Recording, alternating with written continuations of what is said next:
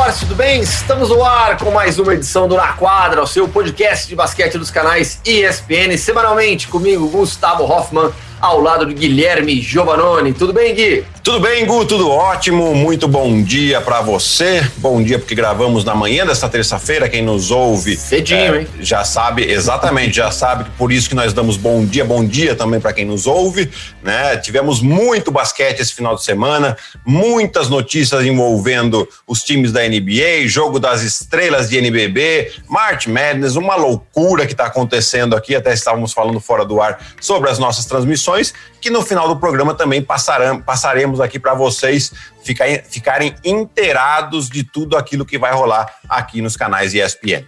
Estamos em plenas loucuras de março. O basqueteiro não saiu da TV nesses últimos dias e continuará nos próximos também com a reta final do March Madness. Mas, pauta principal, assunto principal, Los Angeles Lakers, porque o LeBron James sofreu uma torção de tornozelo. Segundo Adrian Wojnarowski, nosso companheiro dos canais ESPN, a expectativa é que ele fique cerca de três semanas fora, pelo menos duas. O LeBron tem um excelente histórico de recuperação de lesões. O LeBron James é uma máquina, é um jogador espetacular, cuida bem demais do seu corpo. Foi uma lesão de tornozelo, não é algo tão grave assim não houve qualquer problema com ligamento, por exemplo. Só que os Lakers já estão sem Anthony Davis, com uma lesão na panturrilha há algum tempo, e ninguém espera que ele volte na próxima semana, talvez daqui duas semanas.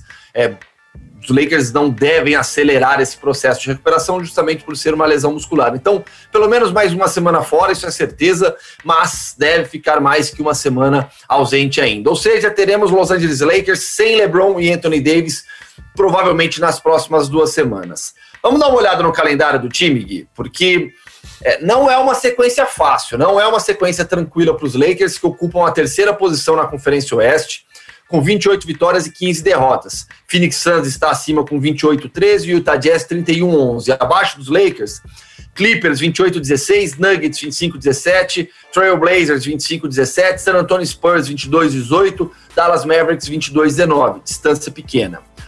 Os Lakers jogam na noite de terça-feira contra o New Orleans, New Orleans Pelicans, fora de casa. Depois inicia uma série de quatro partidas como mandante: Filadélfia, Cleveland, Orlando e Milwaukee. Depois, jogos fora. Primeiro, dois na região: Sacramento Kings e Los Angeles Clippers joga, no, joga em Los Angeles mesmo. Depois, faz uma viagem para a Conferência Leste, Gui. Toronto, Miami, Brooklyn, New York Knicks e Charlotte Hornets em 13 de abril. É bem provável que tenhamos todos esses jogos que eu citei sem LeBron e sem Anthony Davis. E aí, como fica? É uma situação bastante complicada nesse curto prazo, né? Se a gente pegar esses jogos que você acabou de passar aqui pra gente, apenas Cleveland, Orlando, talvez o Toronto e o Sacramento não briguem mais por playoff. O resto são todas equipes que estão na disputa. Então, são jogos que serão muito duros e é claro, essas equipes vêm, vão jogar contra os Los Angeles Lakers e ver que não tem LeBron e Anthony Davis, vão querer se aproveitar. O nível de concentração vai subir. Opa, são, são vitórias que a gente não contava no, no nosso calendário. Né? Então, eles vão querer, obviamente, tentar tirar proveito disso, por isso que faz a vida do Lakers ainda mais difícil. Agora vamos falar um pouquinho das lesões. Né? A lesão do, do LeBron James, a, apesar de ter sido um, uma imagem até meio feia da gente ter visto, o Solomon Hill caindo na perna do LeBron e fazendo um movimento não natural ali do, do tornozelo dele, né? É, a meu ver, é uma lesão que preocupa menos que a lesão do Anthony Davis, porque é uma lesão de tornozelo, uh, não, não, não, teve fratura, você falou já que não teve dano de, de, de ligamento. ligamento. Então, assim, uma lesão que de duas, partir de duas semanas, três semanas seria um, um, um período bem é, tranquilo assim de recuperação, se não se não está grave, se não está muito inchado, até um mês e meio, vai. Essa, essa é a janela. Então, de três a seis semanas, vamos colocar assim, né? Conhecendo o LeBron, como você bem falou, cara, é uma máquina, se cuida bem demais. Talvez ele consiga acelerar alguns dias aí, mas é provável que o Lakers não queira colocar esse pé no acelerador. Eles querem as suas estrelas bem nos playoffs. A gente viu o que eles fizeram na bolha no ano passado. Realmente, maneira espetacular jogaram. O Anthony Davis, sim, né? Uma, uma lesão muscular, tendinite, enfim, é, já, já, é um pouco mais chato, já é um pouco mais demorado, você não consegue é, colocar um, um, um, timetable aí, né? Um, um, um, prognóstico de tempo muito preciso é, para lesão, né? E correndo o risco de uma relesão. Relesão muscular, então, para ele ali seria praticamente tirar, tirar ele da temporada, né? Então tem que ir com calma, sim os outros jogadores vão ter que aparecer, né? Mas a gente sabe que pô, tem uma grande dependência do LeBron James. Essas vitórias uh, que, que o Lakers vem conquistando, muitos dele é porque o LeBron James no último quarto tem jogado de maneira espetacular. Tanto é que até então era, era um dos candidatos a MVP da temporada, um dos fortes candidatos, né? Talvez ainda seja, vamos ver quanto tempo ele fica fora. Mas eh, preocupa porque eh, a chance do Lakers ter uma caída significativa uh, na classificação é grande. Né? Vamos colocar, só dar uma olhadinha aqui no número de jogos que o Lakers tem. São 43 jogos, faltam 29 jogos uh, ainda na temporada regular para a equipe.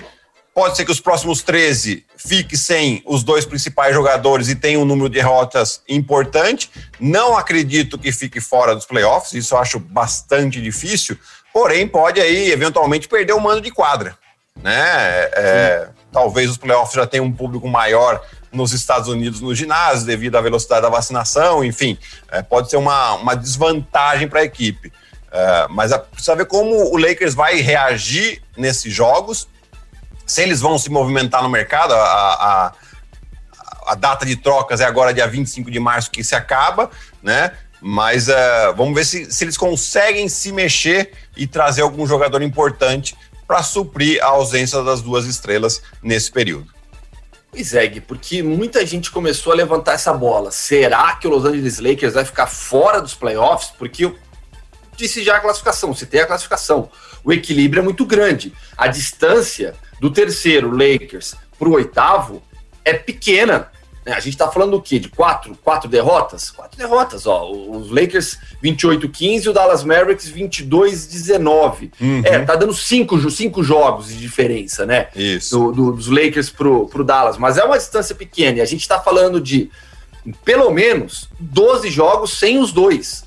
Eu acho, olhando aqui a tabela né, aqui do, dos Lakers, dá para imaginar o LeBron James voltando em 15 de abril, depois daquela road trip, é uma sequência de três jogos em casa que começa com o Boston Celtics e depois pega Utah Jazz duas vezes, né? Que é uma, que é uma sequência dificílima também. Mas quem assume o protagonismo nesse período, Gui? Quem tenta é, evitar que o barco afunde nesses próximos 12 jogos? Os jogadores que têm mais pontos na mão. Né? Para mim é o Dennis Schroeder, obviamente, ele já já estava fazendo isso, já era a terceira principal arma ofensiva da equipe. O Montrezl Harrell também é um jogador que, vindo do banco, talvez ele, nesse período, acabe sendo até titular, porque a equipe precisa de mais pontos na mão. E o, e o Marcus, Marquise Morris também, né? Eu tô confundindo qual dos dois tá, mas eu acho que é o Marquise Morris, né? Que também é um jogador que tem uma, uma certa qualidade. Não tem. Ah, o Caio Kuzma, claro. O Caio Kuzma vem, vem tendo um, um grande protagonismo. É é muito, muitos altos e baixos também. Muitos né, altos e baixos, mas são esses jogadores que tem né, e que vai ter que assumir um protagonismo maior uh, na, uh, no ataque do Lakers. Defensivamente é uma equipe que funciona muito bem já. O técnico Frank Vogel vem fazendo um ótimo trabalho. Você vê que é uma equipe que é, não desiste de bola, tá sempre correndo. Ah, tem as duas estrelas, não importa. Eles também dão um exemplo, né? Quando precisa se jogar na bola, defender melhor, eles já fizeram por isso. Então eles vão ter que contar muito com a sua defesa. Talvez nesse período diminuir um pouco o ritmo, né? Fazer, diminuir, fazer com que o jogo tenha menos postes, porque aí você aumenta, você dificulta para o adversário pontuar mais e você confia na sua defesa. Então, é, essa talvez seja uma estratégia que o Frank Vogel possa utilizar nessas próximas duas, três semanas.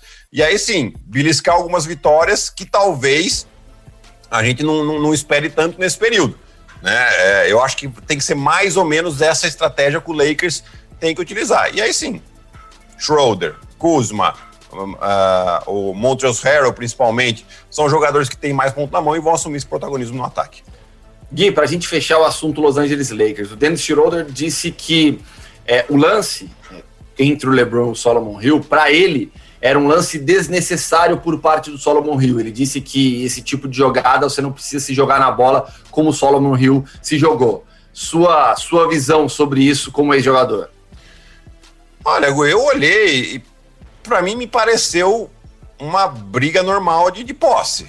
Tá, é claro que os jogadores do Lakers, não foi só ele, acho que o Montrezl Harrell também falou alguma coisa nesse sentido. Uh, o Solomon Hill é um jogador uh, bastante raçudo, assim, sempre a gente viu um ótimo trabalho dele na temporada passada com Miami também, né? O, o Romulo até chamava ele de, de náufrago, porque ele tava barbudão, é. cabeludão. É, não me pareceu uma jogada maldosa dele.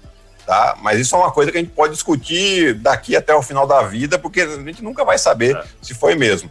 A gente procura buscar o histórico do jogador, né? Se ele já que tipo de jogada eu não me lembro dele ter feito algum tipo de jogada nesse sentido.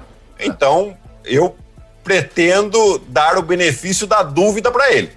Né? Então, então aqui, é, eu acho que não foi uma jogada maldosa. Nunca saberemos. Fato. Gui, segunda noite na NBA foi uma noite de, de quebras de sequências, positivas e negativas. Tivemos o Atlanta Hawks perdendo depois de oito vitórias consecutivas, oito vitórias que fizeram o time subir na classificação da Conferência Leste. Perdeu para os Los Angeles Clippers, mas perdeu de maneira dolorosa demais, porque tinha 22 pontos de vantagem, faltando quatro minutos para acabar o terceiro quarto. Permitiu a virada dos Clippers, perdeu o jogo por 119 a 110 com uma atuação monstruosa do Luke Kennard é 100% nos arremessos, quatro bolas de três. O Kenar foi o responsável por recolocar os Los Angeles Clippers no jogo. Uma noite ruim do Paul George, Kawhi colaborando como sempre, mas o Paul George foi mal, não, não, não jogou bem. O Luke Kennard foi o responsável realmente pela retomada do time durante o jogo. E o Houston Rockets finalmente venceu. Bateu o Toronto Raptors por 117 a 99. Eram 20 derrotas consecutivas do Houston Rockets, que nessa, nessa, nesse encerramento de, de, de, janela de transferências, o mercado de transferências da NBA, está de olho no Aaron Gordon, jogador do Orlando Magic. Vamos falar um pouquinho dos Hawks e dos Rockets. Bom, primeiro dos Hawks, né? Eu acho que depois da troca de técnicos, né? O Lloyd Pierce foi mandado embora e o Nate McMillan, que era assistente técnico dele, assumiu interinamente, mas está com cara de que vai ser uh, oficializado como técnico, pelo menos até o final dessa temporada. Né? Tá fazendo, ele já fez um, ótimos trabalhos com o Indiana Pacers nos, nos últimos anos, né? sempre levando o time uh, aos playoffs. E agora deu uma outra cara para esse Atlanta Hawks. Né? As notícias que a gente tem é que não tinha, não, não existia uma boa relação uh, das, dos principais jogadores do Atlanta com o Lloyd Pierce, principalmente o Trey Young né? E, e agora com o Nate McMillan, que é um técnico que foca bastante na defesa e era um dos pontos fracos desse time do Atlanta, ele já deu uma chacoalhada ali, né? Quer dizer, a troca de técnico sempre dá uma chacoalhada nos jogadores, porque todo mundo sai um pouquinho da zona de conforto. Quando você tá com um técnico que você já conhece, fala, ah, aqui eu já sei o que ele vai fazer, já sei que hora que ele vai me trocar, né? Quando entra um novo, você fala, opa, fica todo mundo em alerta. Até o jogador mais uh, importante, né? O cara fala, opa, preciso aqui, uh, não posso me tornar eu a figura que derruba técnicos, né? Então todo mundo é. dá uma subidinha na concentração. E o Nate McMillan melhor, ajustou a defesa. É verdade também que alguns jogadores que estavam fora por lesão, como Bogdanovic, como Rajon Rondo, uh, voltaram, Danilo Gallinari, que estava tá, sendo pouco utilizado pelo Lloyd Pierce, vindo do banco, ganhou um protagonismo maior também. A gente tem que lembrar que ele é um jogador na, nas últimas temporadas de quase 20 pontos de média por jogo, Sim. né? Então, assim, é, ele deu essa importância e aí o time deu uma encaixada boa. Oito vitórias consecutivas tinha levado a equipe à quarta colocação. A derrota de ontem derrubou eles de novo para quinta. Né? Mas quarta colocação na Conferência Leste vai chegando mais ou menos, até melhor um pouco, das expectativas que a gente tinha, tinha criado para esse time do Atlanta lá no Sim. início da temporada, com as contratações que eles tinham feito. Né? Então, eu, eu, eu gostei. A sequência de jogos do Atlanta Hawks é bem difícil, porque eles estão numa viagem aí de, é, de jogos. Deixa eu só fazer a conta direitinho aqui. São mais oito jogos fora de casa. Né? Então, eles têm Miami, Orlando, Ah, não, desculpa.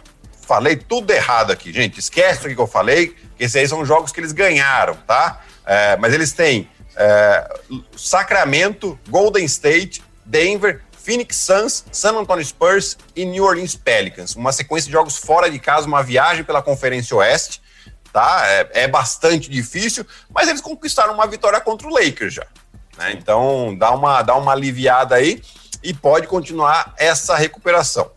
E o Houston, tadinhos, né? Estavam 20 derrotas consecutivas. A última vitória tinha sido em 4 de fevereiro contra o Memphis Grizzlies, ou seja, quase 50 dias sem uma vitória. E vale lembrar, quando eles conquistaram aquela vitória, a, a, a história deles ali eram 11 vitórias e 10 derrotas, ou seja, brigavam por playoff. Né? E agora completamente saíram completamente dessa disputa. Uh, vão tentar uma troca aí é, pelo Aaron Gordon, né? Não, pra, provavelmente não pensando mais nessa temporada, pensando na próxima. Sim. E eles devem tentar também uma troca do Vitor, Vitor Oladipo, que não aceitou a, a extensão de contrato que foi oferecida e acaba contrato agora. Então, para não sair com mãos abanando com o Vitor Oladipo, talvez eles tentem trocar a estrela do time. Oladipo que não jogou nessa vitória do Houston sobre o Toronto Raptors. John Wall é, Triple-double para o John Wall, 19 pontos, 10 assistências, 11 rebotes. Há cinco anos, Gui, ele não conseguia um triple-double. Há muito tempo o John Wall não conseguia um triple-double na carreira. Vitória do Houston Rockets. Ainda sobre o Atlanta, Gui, é, o, o, um detalhe legal sobre essa equipe, né? um detalhe importante sobre esse time também. É, a gente está falando de uma equipe que na Conferência Leste subiu, mas a gente falou sobre a, a situação dos Lakers no Oeste, como está próximo. No Leste, há três times bem melhores que os, que os demais. Muito claro para todo mundo já. Filadélfia, Brooklyn e o Milwaukee Bucks. Os três que vão brigar pela primeira posição da Conferência Leste. Depois, há um time que a gente sabe que é melhor que os demais, mas não está necessariamente jogando melhor que os demais, que é o Miami Heat já vimos o potencial dessa equipe, sabemos o que pode render. Depois, é, tem um bolo enorme de equipes. Porque olha só, o Miami está com 22, 21, né? Mesma marca do Atlanta Hawks, mas eu insisto, para mim o Miami é melhor que todos esses que eu vou citar abaixo, porque já mostrou qualidade. Mas olha lá, Atlanta 22-21, Charlotte Hornets 21-21, Knicks 21-22, Boston Celtics que decepciona 21-22 e aí depois vem Chicago 19-23. Então a gente tem ali quatro times é, no mesmo patamar, pelo menos. Então essa disputa para o Atlanta é pesadíssima mesmo e essa sequência agora de jogos que você citou é, vai deixar a vida, a vida da equipe ainda mais difícil. Um ponto que pode pesar nessa disputa, e aí a gente já muda de pauta, é a ausência do Lamelo Ball no Charlotte Hornets. Lamelo vinha bem demais, sofreu uma fratura de punho, punho direito, não joga mais nessa temporada, essa é a expectativa. As médias dele eram de 15,9 pontos, 5,9 rebotes, 6,9 assistências, mas números que nas últimas partidas já tinham melhorado demais. O, o, o, a gente vai falar dessa disputa de Rook of the Year também, mas o Lamelo começou a temporada um pouco devagar, depois já, já subiu. Os números das, dos, últimas, dos últimos meses são melhores do que esses. É, qual é o impacto dessa ausência do Lamelo agora no Charlotte, do, no Charlotte nessa disputa pela, pela vaga nos playoffs? Ah, vai impactar bastante, né, Gu? Porque, é, como você bem falou, ele, no, no, talvez nos primeiros jogos, é, a questão da pontuação não tinha sido um, uma grande coisa, mas é, ele, ele, veio, ele veio crescendo. Uh, além de tudo, estava se tornando um jogador decisivo, né? Que gosta do momento decisivo, de pegar a bola. Enfim, estava fazendo uma ótima combinação com Gordon Hayward, com Terry Rozier, né? É uma equipe que está jogando. Tá, tá divertido de ver esse, esse time do, do Charlotte jogar, né? E, e, é claro, agora, do jeito que você falou aqui, que tá, até faltou o Indiana Pacers também tá ali, né? Na décima posição, coladinho com, uh, com o Chicago Bulls. Chicago também, 19 é. 23, isso aí. Então, e, então assim, talvez não, não, não saia dessa região de playoff. Vale lembrar que esse ano os playoffs são 10 equipes por conferência, né? Porque nós temos o play-in. É, Toronto tá com cara de que meio que abriu mão já dessa temporada né? Então, que, que é a primeira equipe que está fora desses 10 aí. Né? Então, está descansando muito seus titulares, tá tentando eventualmente até troca, uma troca com Kyle Lowry, a gente não, não sabe aí qual é, uh, se é verdade ou não, se vai acontecer ou não, é. né? Então isso pode jogar um pouco a favor do Charlotte Hornets, mas uh, o fato do, do Lamelo não estar tá jogando vai fazer sem dúvida alguma que a equipe possa perder algumas posições aí. Tava numa posição bastante interessante, né? É, sexto, sexto lugar na, na, na classificação né? Mas agora, com a, com a perda de um jogador importante como ele, aí, ó, sexto lugar com 50%, né? E do jeito que tá colado um com o outro, fica bem comprometido aí essa sequência da equipe do Charlotte. Deve acabar, acabar sobrando para o play-in, né? Estava em uma posição confortável nessa briga por, por vaga direta para os playoffs, vai acabar ficando no play-in. Depois tem realmente esse gap maior do Toronto para baixo, né? Aliás, sobre Kyle Lowry, é, o Zach Lowe é, comentarista, repórter dos canais ESPN nos Estados Unidos também, ele publicou, publicou nesta, nessa terça-feira, ou foi ontem ou foi, foi hoje mesmo, é, uma matéria falando que o Miami Heat é o principal candidato a adquirir o Kyle Lowry numa tentativa de recuperar esse time também e se colocar em posição para brigar pelo título, pelo menos da Conferência Leste. Briga por Rookie of the Year, sem o Lamelo Ball, caminho aberto para o Anthony Edwards?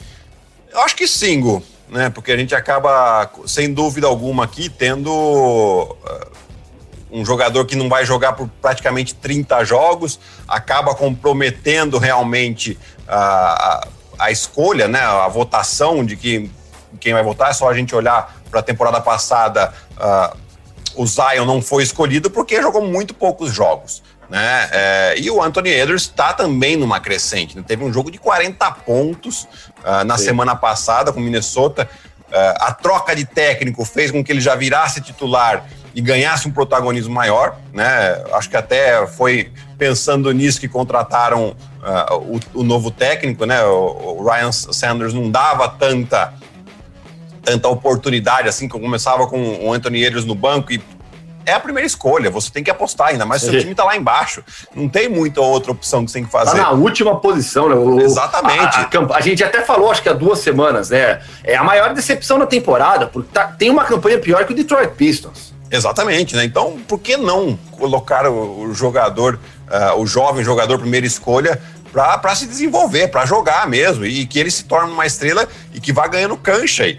Né? Então, eu acho que caminho aberto para o Anthony Edwards. A gente tem que citar aqui também nessa disputa aí uh, o Emmanuel Quickly do New York Quickly. Knicks, que foi uma grande steal né, do, do, do, Knicks nesse draft, e o Tyrese Halliburton também, outra grande steal do Sacramento Kings, né, que além de bons números, tem sido jogador decisivo em algumas partidas. Mas, sinceramente, a, a briga ficaria entre Lamelo e o, e o Anthony Edwards. Agora o Anthony Edwards com caminho aberto para levar esse prêmio. Gui, antes de falarmos sobre NBB, o Jogo das Estrelas, que aconteceu nesse final de semana, uma notícia triste na última segunda-feira na NBA. Morreu Elgin Baylor, aos 86 anos, uma lenda do basquete, um dos maiores jogadores de todos os tempos. Foi eleito pela NBA um dos 50 melhores jogadores na história.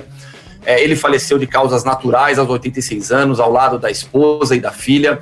É, jogador que atuou por 14 temporadas no Los Angeles Lakers, 11 vezes All-Star. Um jogador que ele tem uma marca é, é, histórica, porque ele.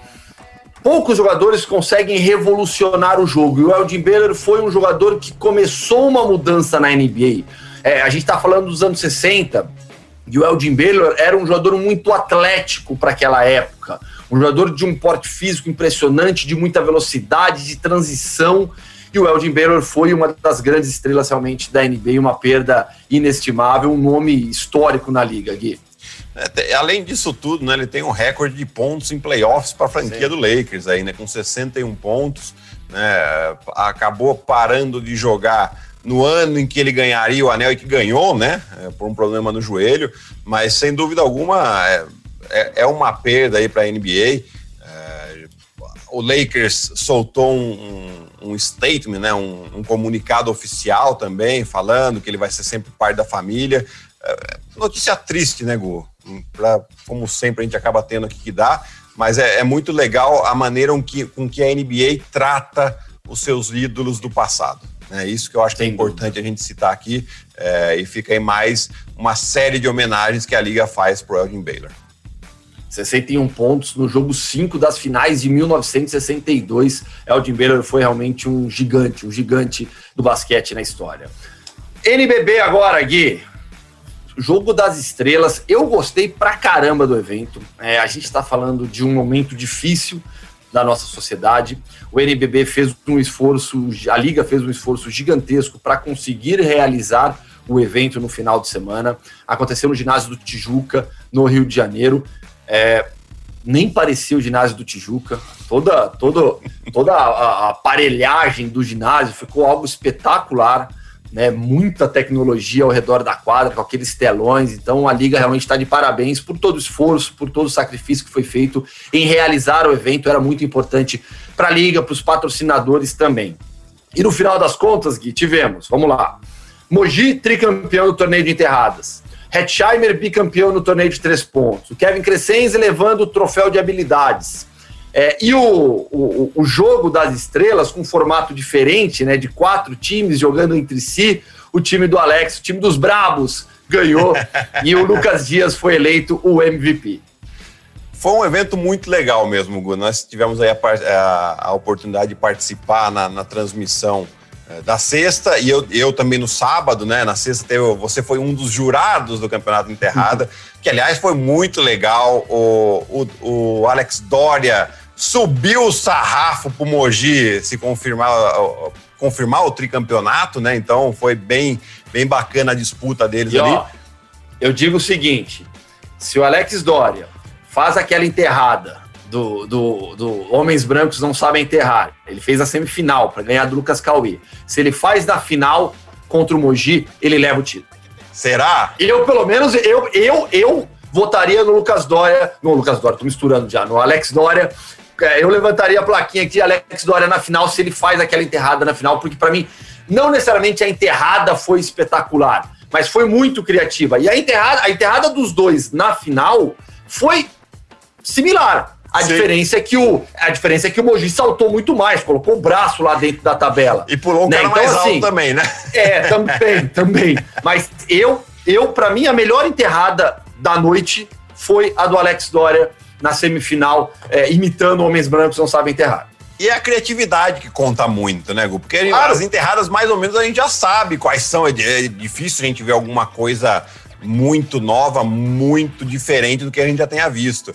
E a criatividade dele foi realmente. Pode ser, pode ser que ele levasse sim. E eu gostei muito também do novo formato do jogo. Né? É, ficou um pouco mais longo, sim, né? Porque como eram quatro jogos, você precisava fazer um reaquecimento ali dos atletas mas trouxe a competitividade. E a competitividade é o que a gente gosta, né? A gente sabe que tem muitos lances bonitos em jogo das estrelas, mas quando tem competitividade e, e a gente vê, a gente sente isso nos atletas, é, fica muito mais legal, mais gostoso da gente acompanhar, inclusive para a gente trabalhar, né? Fica passando mais informações, olha o que está acontecendo, olha a estratégia de um, de outro. É, então foi, foi bem legal, sim. É, parabéns à Liga Nacional aí, a maneira com que deram um trato no ginásio Tijuca, o ginásio Tijuca que é o, é, o, é o palco onde eu joguei minha última partida como profissional, jogando pelo Corinthians contra o Flamengo. Foi sua despedida no Tijuca? Foi meu último jogo, né? Foi meu último jogo contra, contra o Flamengo, né? Jogando com o Corinthians. E então eu vou sempre guardar com, com uma memória muito grande. E aliás, o meu primeiro jogo com, é, como profissional é, não foi no Tijuca, porém foi contra o time do Tijuca. Né? Então, hum. olha a ligação aí que eu tenho com, com a equipe carioca. Né? O primeiro jogo contra a equipe do Tijuca e o último jogo no ginásio do Tijuca. Né? Então, ah, e, e, e, é, e, é, um time histórico do basquete brasileiro, o ginásio histórico, né? Quantos e quantos jogos já não vimos lá, né? Exatamente, né? A gente gostaria de ver o Tijuca de volta aí no cenário nacional, Sim. sabe da dificuldade, porque é mais um clube social do que um clube Sim. esportivo, né? tem as categorias de bases de várias modalidades ali, porém é, é mais voltado para o social mesmo, para quem é sócio desfrutar das instalações. Né? Então, mas fica um carinho muito grande pela equipe aqui e parabéns de novo à Liga Nacional por todo o evento aí.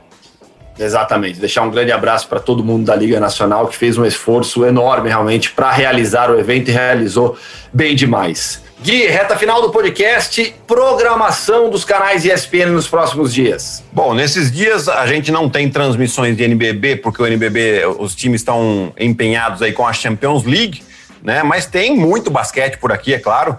Nesta quarta-feira, rodada dupla de NBA é, nos canais ESPN. A partir das 8h30 nós temos Milwaukee Bucks e Boston Celtics. E aqui uma novidade: a Natália Lara vai narrar esse jogo e a Alana Ambrosio vai comentar, a equipe toda feminina aí fazendo um jogo de NBA.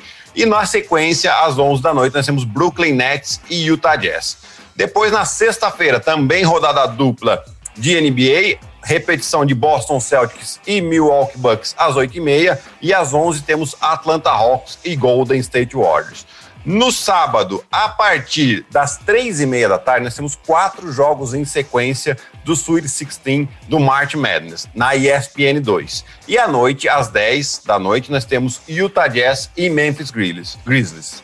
E no domingo, também, a partir das três da tarde, nós temos outros quatro jogos do Sweet 16 do March Madness, tudo ao vivo e em português na ESPN 2, aqui com a gente. Aqui com a minha camiseta de North Carolina. Que já não tá mais, né?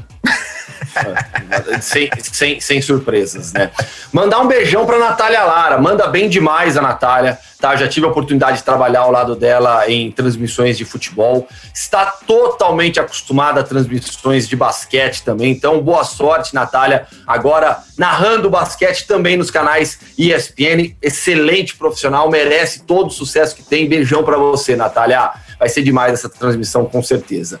Fechamos, Gui? Fechamos, Gu, muito basquete. Semana que vem, provavelmente, né, não vai dar ainda para falar do, do Final Four, porque vai faltar segunda e terça, mas a gente vai dar uma passadinha aqui no March Madness para vocês, para uh, ah, englobar tudo isso e as notícias da NBA. Com certeza vamos falar muito aqui, principalmente das trocas que acontecerão nessa semana. Fechou. Valeu, Gui. Grande abraço. Até semana que vem. Um abraço, Gu. Tchau, tchau. E esse foi mais um Na Quadra, o seu podcast de basquete dos canais ESPN, comigo, Gustavo Hoffman, ao lado de Guilherme Giovannoni, edição de Marcel Damasio, coordenação de Gabriel Veronese. Valeu, pessoal, um grande abraço, até semana que vem.